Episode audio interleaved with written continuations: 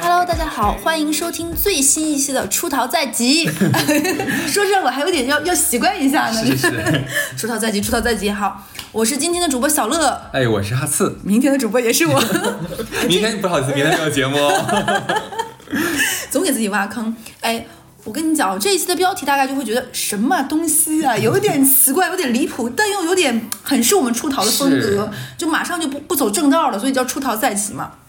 就是为什么会有这一期呢？我有一个好朋友的群，那这个朋友的这个这个都是我们认识很多年的朋友，因为认识很久了，大家就很愿意暴露自己内心的奇形怪状，就是有一些古怪的癖好。有一天大家就说：“哎呀，最近有点剧荒，狂飙也看完了，就没什么意思，我们干点啥呢？”就是好像总过一段时间，你会突然发现这个阶段我就没什么看了，有点青黄不接。中间有个朋友说：“不会呀、你们不觉得《动物世界》很好看吗？”那会不会太复古了一点点？哎，我当时也说，我说，嗯，是不是这个还是赵忠祥那个年代？然后结果群里好几个人啊，男生为主，大概是就说不会啊，我觉得《动物世界》这么多年我一直追，一直好看，而且它无所谓，没有什么，基本上没有什么连续三期是连着的，一般就是两期嘛。然后你每次看都感觉随时随地你从哪里进入这个都无所谓，他们都爱看。然后我当时想说，嗯，这是认真的吗？结果他们，嗯，刚刚这个男生的形容我让我想到，哎，这不就是以前的韩剧吗？就那个看了又看，你记得吗？像一千集吧，对随时看，什么时候看都能连上。哎，还有个电视剧叫《再见阿郎》，也是的，就是我正常胳膊坏了的我都好了，那个电视剧里一百多集还没好。就是我当时想说，哎，这也很多人也是成功人士，那可能管理着一个企业百十来号人，可能是一个部门的 VP 总监。我在想说，《动物世界》是不是有点像这种韩剧或者？就是不对，应该叫泰剧，是不是太无脑了一点，太直接？他说不，《动物世界》里包含着人类最博大精深的奥妙。我说嗯，愿闻其详。于是乎，我们就有了这一期。呃，其实我觉得你刚才讲那个，我还蛮能理解你那些男性友人的。嗯呃我觉得《动物世界》对我们八零年代和九零年代初的人，应该说有一个时代的烙印。那个时候我们没有那么多像手机、啊、iPad 这样的一个娱乐的方式和工具，嗯我们只能看电视。但电视上你说看什么东西，父母能不揍我们？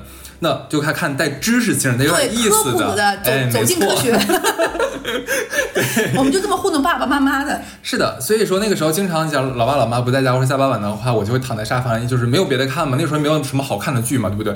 我就看着《动物世界》，所以说那个慢慢，哎呀呀，慢慢慢慢讲，慢慢讲，就是所以那个已经成为我们一个时代烙印了。就是你哪怕你现在再让我看的话，其实我觉得它对我来说，它不仅仅单单只是一个看动物们烧杀是抢掠的 一个小故事，但更多的是一个习惯。对，包括那个，我一会儿你可以说你喜欢看里面哪一部分？就里面动物世界，因为它里面动物它有的是，比如说是昆虫，有一些是大型的哺乳动物，什么都有。而且你发现它们有一些异曲同工之处，这些异曲同工之处呢，跟我们人类也有很多不尽。很相似的地方，虽然他们是动物，我们是人，听起来好像我们高级一点，其实哎，大差不差。是的，我的猎奇心理那个时候就可见一斑了。为什么这么说呢？你像你说有大型动物和小型动物，对不对？大型动物我是真的不爱看的，我只爱看就是微观世界的 是不是？草履虫、各种毒蛇呀，然后什么呃昆虫啊。蜥蜴什么的那种是吧呃，？蜥蜴还差一点儿，要再变态一点儿，像什么毒蜘蛛啊，然后奇形怪状的那种食食食食人花啊，还有深海那些长得很丑、很可怕的生物，一看到这东西我就走不动道。可乐也看，可乐也看，了贼喜欢。哎，那我给你讲一个啊，我有一个先先说我第一个男生男生朋友，你刚才说，我说我说你现在已经把这个八八把这个就是 level 已经拔这么高了，给我上价值，那你跟我说说你在动物世界里学到了什么，我就要听听你。他不是跟我说你，他像老妈子哎。就是他给我上价值，我就想听听你到底怎么跟我胡扯的。他跟我说，他说我问你，动物世界你最最常看到的一幕是什么？但你也知道我是一个走下三路的，我说我说那就是春天来了，然后配着赵忠祥磁性的声音，然后就开始他说不。他说，动物世界里最常看到的场场面就是捕猎和狩猎的场面，然后就是你就会看到很多，比如说在动物的时候，一大堆攻击性的动物，然后在追逐，然后在草原上，哇，你就听着那个赵叔叔的声音，然后他们在奔跑跳跃。他说，这会让他每次在意志消沉的时候，或者是说受到沮丧的时候，他就会喜欢在家一边看电视，尤其是一个人的时候不说话，然后看电视就看这种，他就觉得。一个动物想要在这种丛林社会里面，它能够继续生活下去，那么狩猎就是他们不能忘记的本能。嗯就是不论在你怎么样，你再想，你可以偶尔打个盹儿、睡一觉、躺平，但狩猎狩猎这个本能是你人生不能屈服、不能那个什么。我说要给我上这么高的价值，是啊他说对，他说尤其是他人到中年的时候，他更愿意看，就是。你会发现，人到中年的时候会有很多失控的阶段，就比如说，你无法让你的孩子像你一样的聪明，你给他提供了很优渥的这样的条件，他也未必是一个学习好。很多项目你很努力、很努力的推进，最后发现他永远跟你想的是一个事倍功半，或者甚至于推翻重来。这个时候你会觉得，是不是人要性命啊？是不是人要怎么怎么样？但他每次看《动物世界》的时候，发现哪怕是动物，他们每一次狩猎，可能他们很多次捕猎，多少天挨饿一个豹子，他可能才捕食到那么一个一个动物，就像就像这种事情，他都不能每一次，哪怕豹子或者是狮子，它已经是在这个丛林法则里面最强力、最强烈的那个最 top 那个，他也不可能保证。甚至于猩猩和猩猩之间还有掠夺领地等等的，所以他那一刻都明白，就是。我跟动物之间其实本质上这个东西是共通的。我说，嗯，我继续听怎么办？他说，他说每次他看这个，他就觉得一种原始和本能上的那种向上的激情又回来了。我说，不只是这种原始的本能。他说，那也不止了。哎，我跟你讲，那那如果说他喜欢看豹子的话，那还有一幕他可能忘记了，那一幕的话能治愈他的心灵。你说说他不是说，如果人到中年发现自己的孩子不尽如人意，是吧？例如说花了六万块钱上英语班，呃然后上了上了上完之后只能学会四个字母之类的这种奇怪的事情，那怎么办呢？豹子还有一幕我印象很深刻的，嗯，是有只母豹子，因为它当时是好像是旱季还是怎么着，它长时间就没有猎物可以吃，它很就是饥寒交迫嘛。这个时候，就是有一幕是他回到自己的窝旁边，发现他的小幼崽也饿死了。嗯，对那一幕，然后他就非常冷漠，就是那种觉得他很空洞了，已经就好像没有魂儿了似的。在那个窝的旁边来回转悠，这一幕的话，你也可以告诉你那个朋友啊，就是说，如果养不好的话，也是可以 哪一组的哎，你这个说到我想到另外一个也跟这个类似的，就是我有一个女生朋友，她是一个渣女。哦。嗯，对，她说她也愿意看《动物世界》。我说，那你，我想听听你渣女是怎么上价值。动物世他喜欢听哪个动物呢？她她她讲的也是豹子，她说嗯，我说怎么都是豹，你是喜欢豹纹还是喜欢豹子？然后她说她说哪怕是动物世界里面的动物。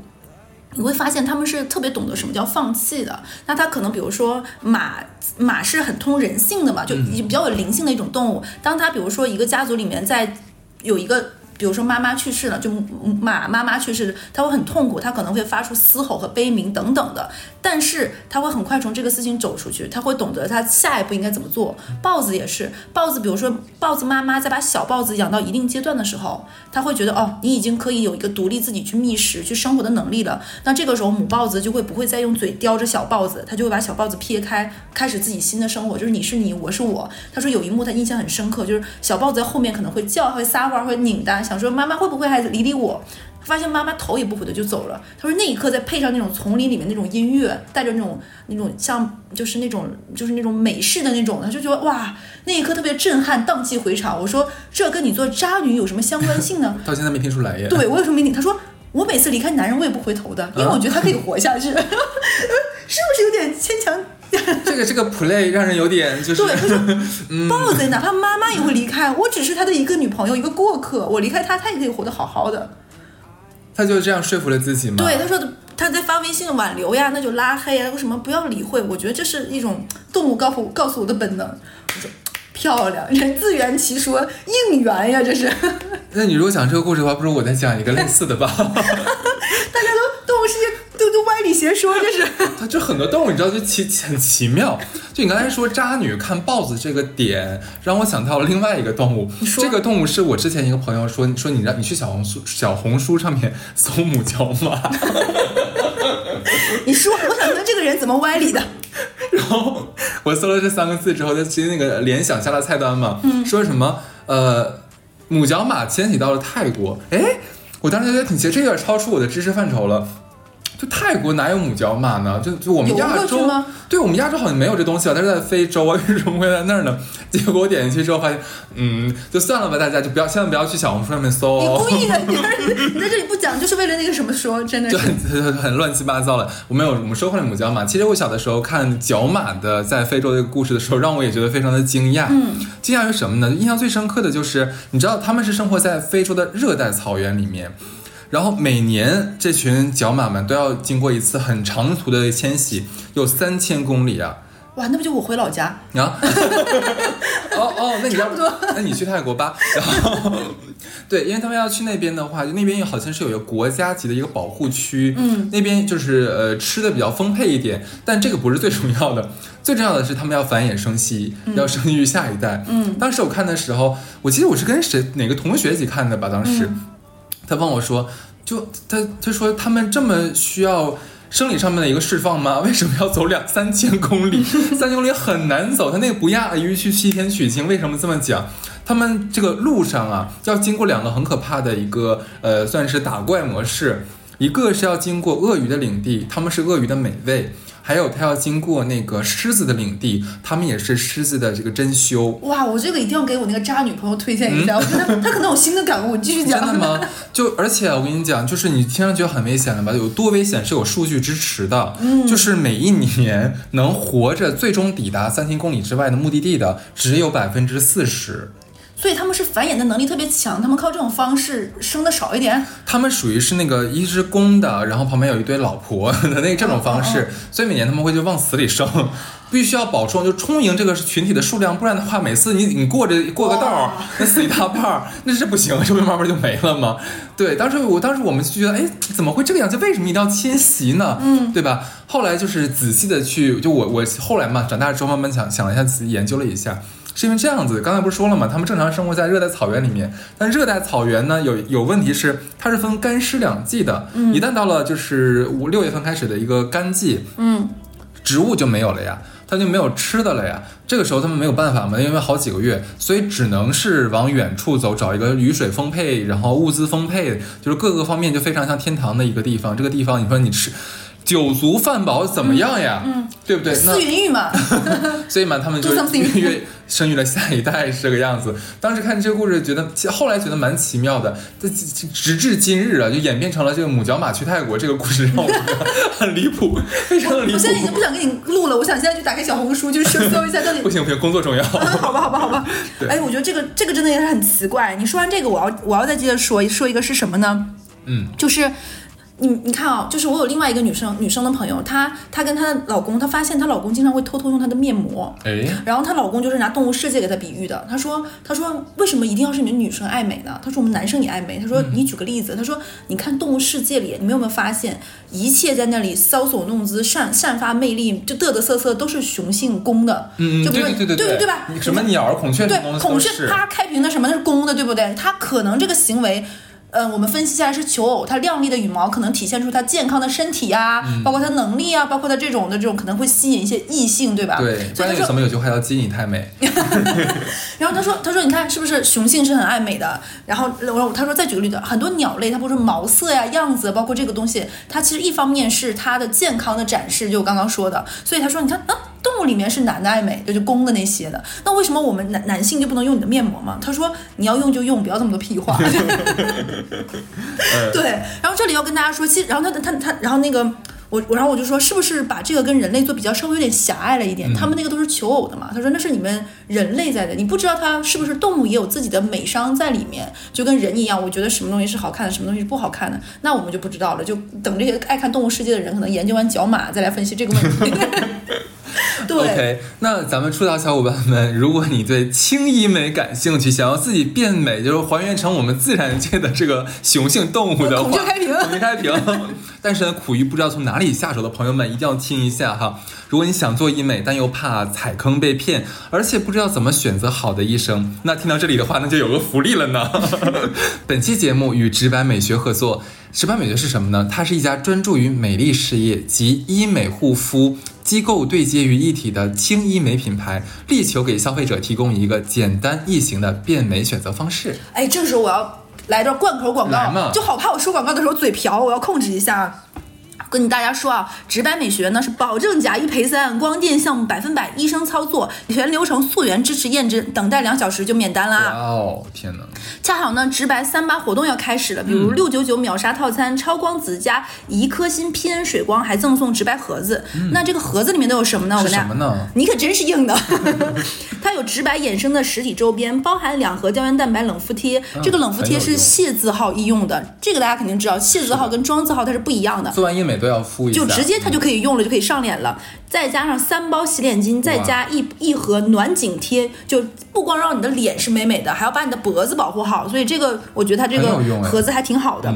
还有两千一百九十九元六次的光子嫩肤全模式半年卡，真的很划算，你刚刚就在看到真的 很划算。我说句实话，这个价真的很划对，算。而且全我就说啊，真的是，而且全场每满两千五就送超光子全模式一次。那话不多说啊，感兴趣的就想要了解的粉丝呢，可以看一下那个 show notes，我们 show notes 会贴一个二维码，是这个直白小管家的二维码，大家扫码关注呢，跟这个客服直接报“出逃在即”，就是这个暗号，就是“出逃在即”四个字还额外赠送一盒胶原蛋白冷敷贴。真的太棒了！如果你就是反正在节目下下方你就是找不着这个二维码，没关系，你关注咱们的公众号“出逃 Studio”，、我们本期推文上面也会放的。是的，我跟你大家说，为什么大家就会觉得哇，你俩可真是硬啊，就是讲怎么会？对。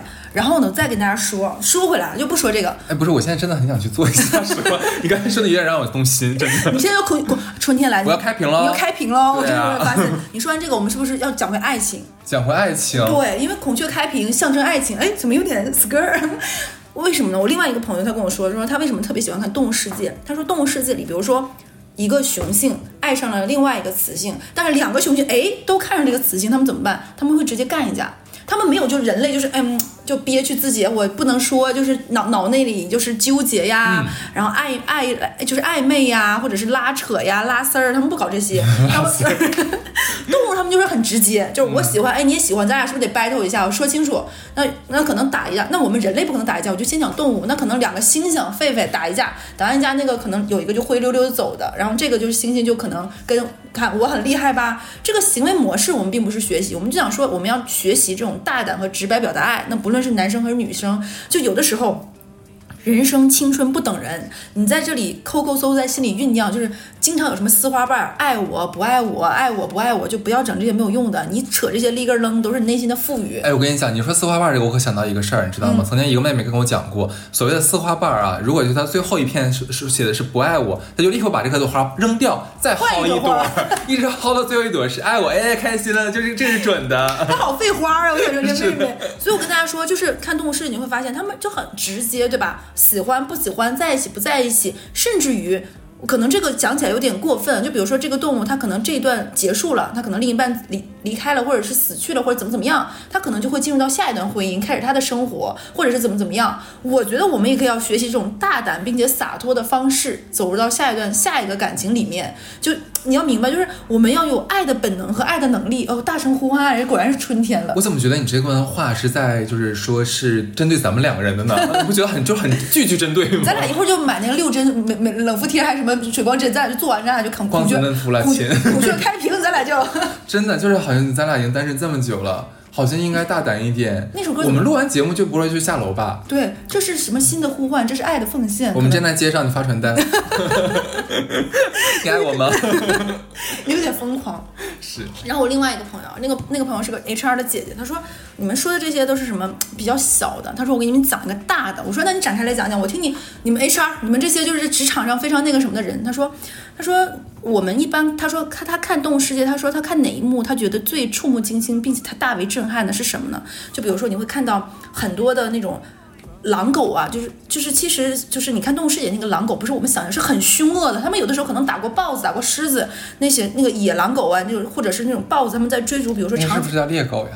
哎，好像是有哎，没办法了，真的，真讨讨厌非洲大。草原上的大狼狗吗？德国大狼狗。哎，德国小京巴。然后他们在追逐的时候，一群鹿就在跑，或者是什么，或者羚羊在跑。你们看他们就疯狂跑，疯狂跑。当这些狼狗追到了某一只鹿或某几只鹿或者某几只羚羊的时候，他们把它叼住，就开始，接下来就是残忍的一幕，对吧？可能镜头一会儿要拉远景，一会儿拉近景，配一段充满诗意和那种带有哲学性的那种对话。这时候镜头你会发现切到一个远景，比如说这刚才是一群羚羊、一群鹿在跑，当有一只羚羊或一只鹿被在分食的时候，被那些猎狗，你会发现剩下羚羊就不走了，他们就在旁边开始吃草，吃草了，就正常的开始吃吃草，冷漠事不关己。他们觉得哦，你们已经抓到那个在吃它了，我们剩下的人就可以安安静静吃草了。他说，然后那个 HR 说，你觉不觉得这个就特别像我们的职场生存环境？嗯，就比如说这个时候领导下一个 brief，你们干嘛干嘛干，然后我们都就一起去干活。那个时候你可能就觉得干活最重要，干完活之后发现老板说发现这个事儿塌了。那是不是就要有个背锅？大家开始把这个烫手山芋甩来甩去，甩来甩去，最后当有一个人把这个锅接住了，你本来是以为有大大家看多了那种韩剧或者是台湾剧里面那种偶像剧，会以为有一个人金手指会救你一下，会拨乱反正，会有一个人领导说啊，这个小可爱我要帮他一把。其实不是的，大多数的人其实都是冷眼旁观，说哎。那这事儿就到此为止了，不不论是这次什么纪律大检查呀，这次要查到底这个事情是谁的，追本溯源发现有一个人背这个锅，剩下的人就哎跟我没关系的，事不关你挂高高挂起。他说你不觉得动物世界里的这一幕其实就跟我们真实生活中的职场特别相似吗？因为我们现实中的生活就是一个就是社会丛林法则的一个体现嘛。你说到这个的话，其实我倒是也有一个故事了。你说你说的，对，这个呢是我在看狮群这一块儿呃有学到的。哦，你又学到了什么？是呢，就像你看，你看一个狮群。群啊，它只能有一个雄狮，这个我不知道你知不知道啊？成年雄狮只能有一头。我一会儿就去告诉猎狗。猎狗吗？是不是？那你告诉一下角马，拜托啊。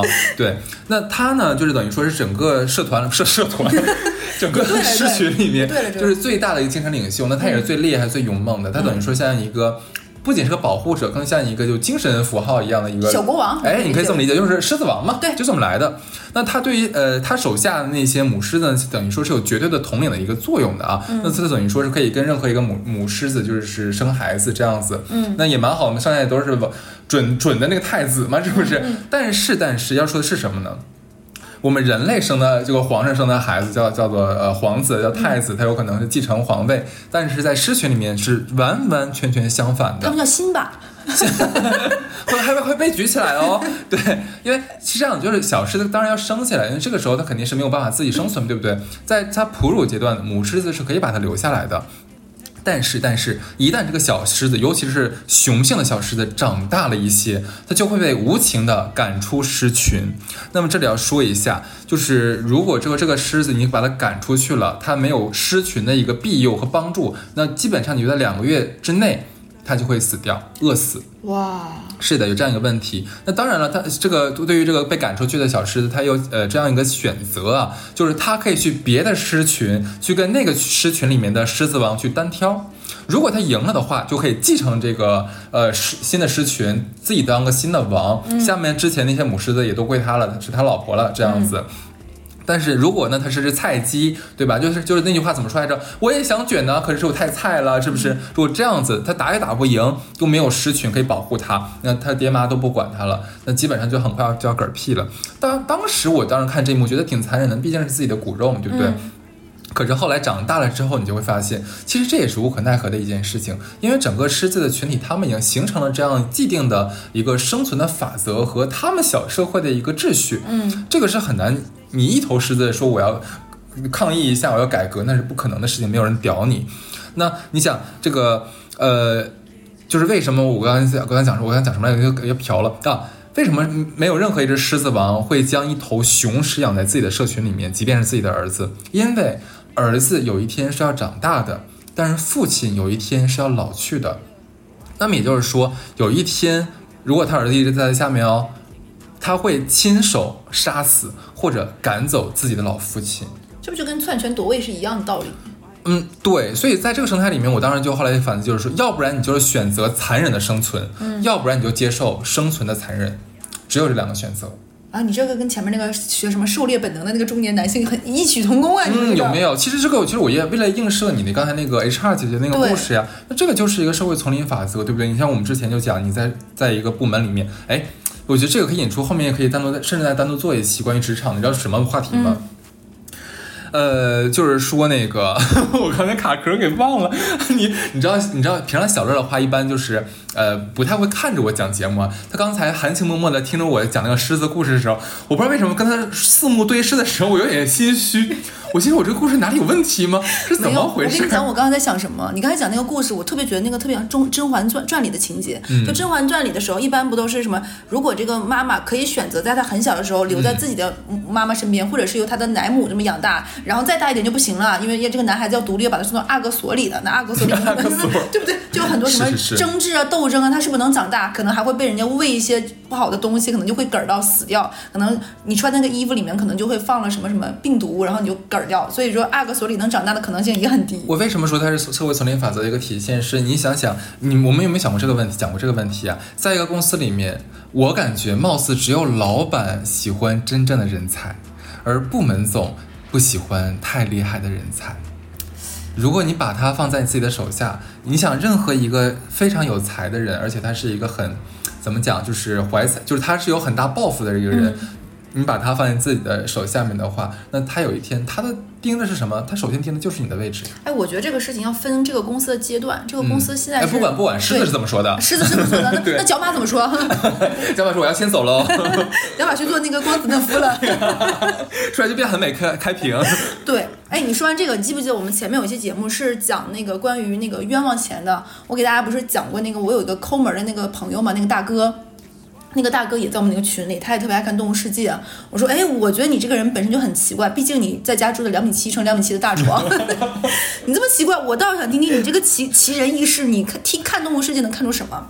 他说，毕竟在我们的节目里，我们已经说他是个有钱大哥。他说，那就要跟唠一唠跟财财富有关的嗑了。我说，那我很喜欢。他说，你有没有发现，动物世界里所有的动物，他们都不会把自己最珍贵的。不论是他们掠夺来的食物，还是说他们储藏的粮草，或者是各方面，他们都不会放在非常显眼的地方，就是他们不会炫耀。他们比如说在，就比如说他要过冬了，他会把他最珍贵的食物或者是肉这一类东西放在这个洞的最最深处、最隐秘、最好、最能藏匿的地方，不会让别人一眼叼走。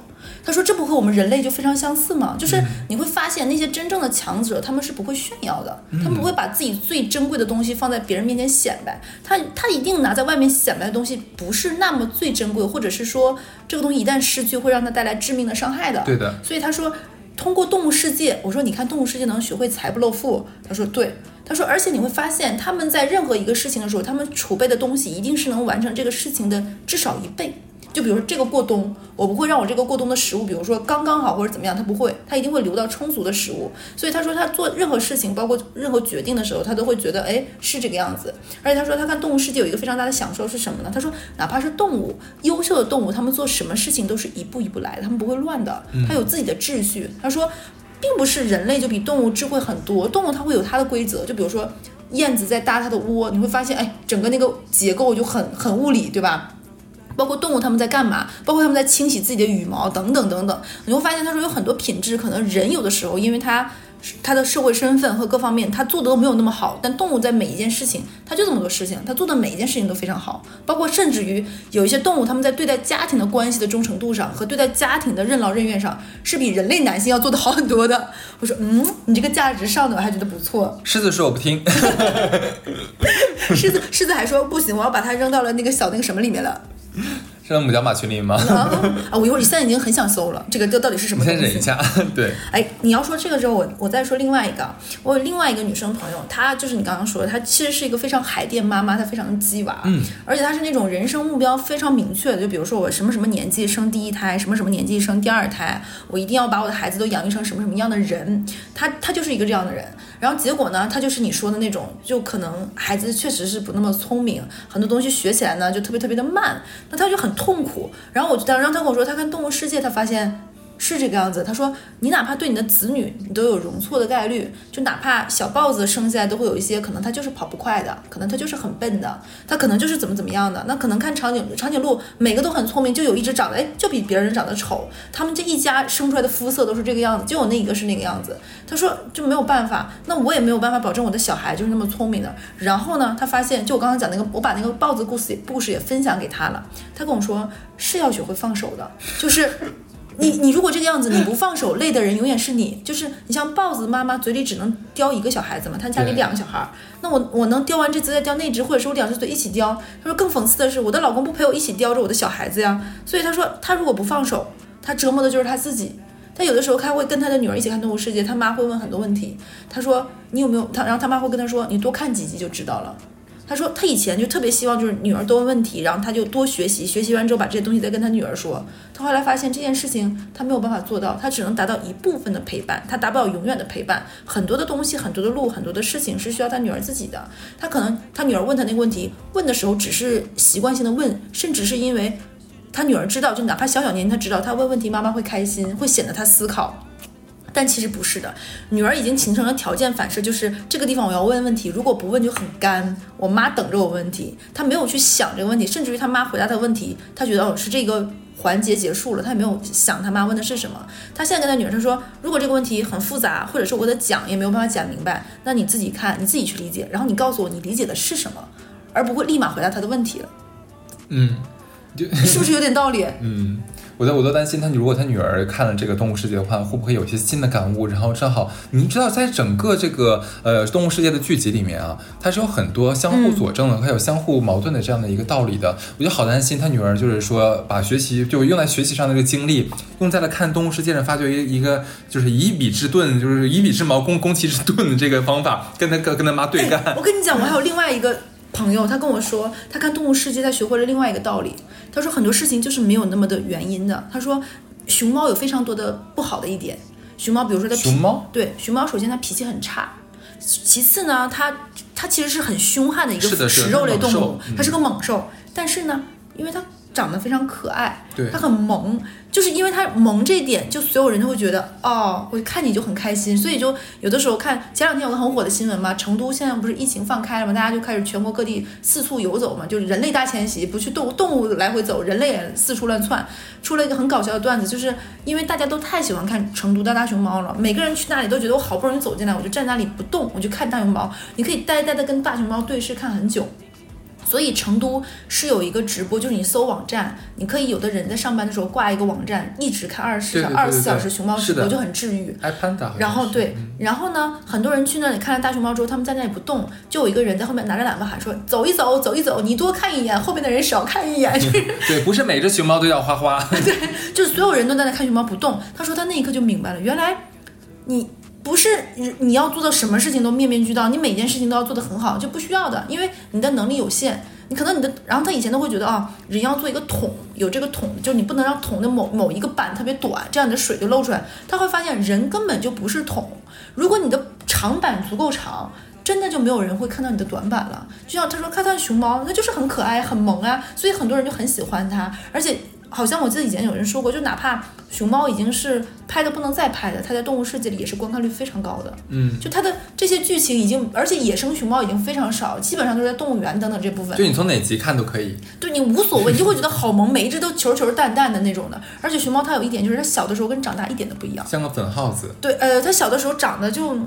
不美，而且颜色又很丑，而且就你会总觉得它的毛上沾了屎，哎呀，就是长脏兮兮的。哪有这么恶心所以熊猫也是一个从丑到美，就是它哎后面长得很好看的，对。我觉得是这个样子的。熊猫如果知道直白美学的话，可能都会去买 个半年卡哦。那它现在把黑眼呃不行，它可能治了之后它就没有它的特色了。就光子嫩肤嘛，现在嫩一下。对，你知道你说到熊猫的话，就不然就让我想到另外一个最近网，就我不是最近吧，就是最近近十年左右，你只要上网看到有人 PO 了有一种东西叫小熊猫，你知道吧？就咱俩还看过那个电影嘛，去年那个很火那个小熊猫一生气，对对对对那个小姑娘一啊，生气、那个美国那个动画片儿忘记了，就一生气变成一只粉红色，青春什么季。无所谓，咱俩现在都是靠评论区火。是是是，就看就是小，你知道现在很多人分不清楚干脆面跟小熊猫的区别。就是你只要有人发了小熊猫的视频，下面有人说啊好可爱的浣熊哦，你知道每次我都很火大。你科普是吗？不是不是，我不会科普，就我真的很生气，这种人真的就是你多少年了，你还分不清楚浣熊跟小熊猫的区别？这两个你知道吗？它俩虽然长得有点像，这不有人说一样，一个是彩打的，小熊猫是带颜色的。然后浣熊就黑白色的嘛，对不对？它俩不是近亲，它啊，俩这个我不知道，他俩不是对，它近亲，俩不是近亲，它俩差的还挺远的，是只是三千公里吗？嗯，差不多吧，就这个这个中间可能要有有有就是一一段母角马这个距离吧，就这么理解吧。对，然后然后后来我发现更更气人的事情，就很多人他知道就是你发的这个是小熊猫，但他一定要说这是浣熊，你知道为什么吗？为啥？就故意逗你骗赞，啊？很气人这种人，你知道？骗评论骗赞，给他自己涨热度，你说缺不缺不缺德？缺德！太坏了，真是你这蹭什么？这蹭的不是不是我们的热度，你蹭的是小熊猫的热度。哎，你说这个还有一个，就是鳗鱼，大家都知道是吧？电鳗是这个样子，就是很多人在这个故东东西，估计很早很古早的时候，大家看《动物世界》，甚至于看我们的英文英文的阅读理解都看到，就是人在捕捞那个电鳗的时候，然后你呃捕捞其他鱼的时候，你要在里面放一只电鳗，因为鱼被捕捞的时候，它们在里面就不动了，困在那里，而且氧气又比较少嘛，所以你要买拿一只电鳗，那个电鳗会在里面来回乱窜，其他鱼就会一直保持这个活性，对吧？然后呢，我那个 HR 的朋友又说，他说你们觉不觉得这个就像职场？我说，呃，我说你也不至于把工作这么融入到深入骨髓。嗯，他说，他说这个东西就跟就比如说看我们看康就看那个那个康熙微服私访记的时候，为什么会有和珅和纪晓岚这样的关系？他说就是要造成这个样子的，就类似于他说为什么在职场中，呃，几个部门之间或者是同一个公司之间不可以有，比如说非常直的亲属关系，非常直系的亲属关系，或者是亲属回避，或者是不不允许谈恋爱。他说是一样的，就是职场需要你们和谐。但是不需要你们相亲相爱，哎，我觉得这个词用的很妙。个很好，很到位。他说和谐就是什么呢？大家能够公事公办、克己复礼的把很多事情做好、推进下去，面儿上都过得去。我们是一个协同，但是不需要你们太关系太好，是为什么？因为如果一旦关系太好，很多明确界定的、需要有规章制制度的，或者是按流程办事的事情，大家就会因为关系好就摸过去了这个环节。嗯或者不好推进。对我举个，他举个例子，我给大家举个例子，比如说明明这个东西在制度上就应该是 A、B、C 三个人分别同意，以书面的形式，最后这个事情才能做。但是因为比如说我们关系比较好，中间啊这个人休假了，那个人请假了，这个人不在，你就别省去了。反正我领导给你看我们聊天记录，他同意了，直接你就你就签字了，同意这个事情就可能就，比如说你是一个媒体公司，这个东西就发版了。比如说这个东西本来应该是盖章才能上画的一个广告，最后你因为去了那个章，就同意说我们这个章是一定能盖得下来的，你先去上画吧。结果那个章因为内部的合规各方面，这个章都没走下来，他就说你这个数数字可能有问题，可能这个合规说有什么什么问题就没有，那这个东西最最后上画了，那这个责任是谁背呢？所以说有的时候你们关系关系私底下可能打打闹闹说说笑笑无所谓，但是该有的规则就就要有这种规则，所以有的时候你会明确明白，哎，老板今年为什么花钱面了一个人，这个人这么讨人厌，他就跟我们这个团队的风格特别不相关。嗯，老板其实故意为之了。对，有没有想过，一可能是这个小老板确实是傻逼，他膨胀了，你知道这个可能性也有。还有一个老板就是他这个，他就相当于安插在进里面这里一个电鳗，他可以搅动这 khoảng 这这个平静的水。我有个好朋友一直在一家非常稳定且完全不卷的公司上班，但是呢，因为去年疫情的原因，这个公司的同比增长就比较。放缓，他老板就招了一个这样的人，他老板就是希望能够卷取一方腥风血雨。这个人呢，每天不到十一点钟不下班，报告一定会在晚上九十点钟的时候跟同同同组的人说，我们开个会吧。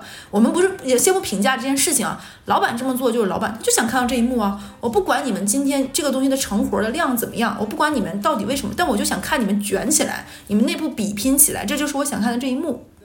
所以这个 HR 说，难道他不是这个样子吗？他就是放在这里面的一个电鳗呀，这就是这个样子的。还有就是，嗯，他又给我讲了一个非常奇葩的例子。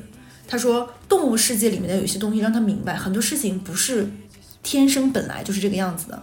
我说，你举个例子。他他又举了一个非常常见的例子，那个大家都知道，海马是跟所有动物都不一样，海马是妈就是小海马还是母海马生的，就比如我 生下来，对，但是呢，怀胎十月是爸爸，是爸爸，对的，他说这件事情让他想明白这个道理就是什么呢？没有什么东西是你看到的这个结构性的东西是这个样子，它就是这个样子，没有这个道理的。有一些事情是可以适当的打破规律的。他说，因为这个事情呢，他说，他说他她老公跟我说，她老公说。海马这个故事已经是成为他们家的家家庭教育的典范案例了。就是什么事情不是说该女生干就该女生干，什么事情应该是男生啊，别人家的爸爸不做就不做。他说海马这个故事就是告诉我们，没有什么事情是一定谁该谁做的。虽然这个有点强词夺理了啊，对，但是哎，我觉得吵架的这个是个话术，而且我跟你讲，我有一个特别这个叫诡辩。诡辩，而且我跟你讲，我们还有一个共同的老领导，这个老领导呢是一个职职位级级别非常高，但是因为他马上要退休了，但是因为他马上退休，可能公司就比较体恤他，给他安排在一个相对来说比较，呃。你可以理解为叫专家这样的一个职位上嘛，就是你不需要做很多实际性的工作，但还是需要你，但你的行政级别很高，你可以理理解是副总这样一个级别。但是呢，他既有这么高的职位，但是他又没有什么事情做，但又很旺盛的表达和输出欲，他就很憋得慌。他每天就想找我们这些人聊天，但我们哪有人陪他聊天呢？就是我们都很忙，然后他又这么高的级别，你又不好意思就不听他聊天。然后呢，这个男领导就自行了一套话术体系。他每次呢，知道跟我们聊工作，没有办法推进去。他提的这些建议根本就不可能落地，我们也不可能听。他就拿动物世界，他跟我说：“哎，我跟你讲，就比如说某一个动物，他说你别看海豚这么可爱，海豚其实可脏了。”嗯，这个是大家去搜，这个可能电台讲起来就有一丝丝敏感，就是呃，海豚是这样的，就比如说两、啊两个海豚部落，A 海豚部落要攻击 B 海豚部落，那 A 海豚部落攻击完 B 海豚部落里面，会在里面进行一些扫荡和一些些色色行为，就非常残忍，非常变态。对，那就说，他说你们，他就拿这个事情引引申为不可以貌取人，不可就是以主观臆断来判对这个断。然后你就想说，嗯，他听到一些人生的一些小道理是吧？他接下来就要延伸到工作上了。他说我要给你讲一下接下来这个项目。你觉得这个有道理，那我要把这个事情带入。接下来这个项目你要怎么做？我要先跟你说，我就今天时间比较有限，马上一会儿就要吃午饭，我先跟你说三点。我当听到三点这件事情，我就知道我操，大事不妙呀！因为每个三点里面都会再拆出三个。三个小点，三个小点之后还有两个总结，最后还要跟你说。而且他们这些领导是因为做惯这种领导的发言，他做完领导发言之后，一般那个主持人都会说感谢，就比如说哈总这一次啊，哈总给我们带来这个，告诉我们以下三件事情，你还要给他总结。就他每次高谈阔论、夸夸其谈、唾沫横飞之后，他还要看着你的眼睛，就是我想听你对我刚才这段话有什么样的一个赞颂，就是你还不能溜号，你内心就感觉有一个小秒表在哒哒哒，但你没有办法，你要听他讲完。我靠，实在是太难受了。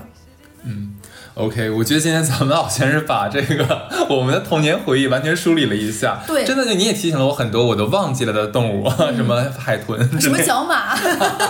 哎，但我跟你说，我有很多很奇怪的那种，大家可以去搜一下。我不知道我以前有没有在电台讲过，就比如说蜻蜓这个动物，他们在每次 do something 之前，他们会干一个非常变态的事情，他们会清理这样你们把这个问题就留给大家去评论区，对，大家可以看蜻蜓，大家还可以看一看鸭子它的那个生殖器长得跟啊，可以了。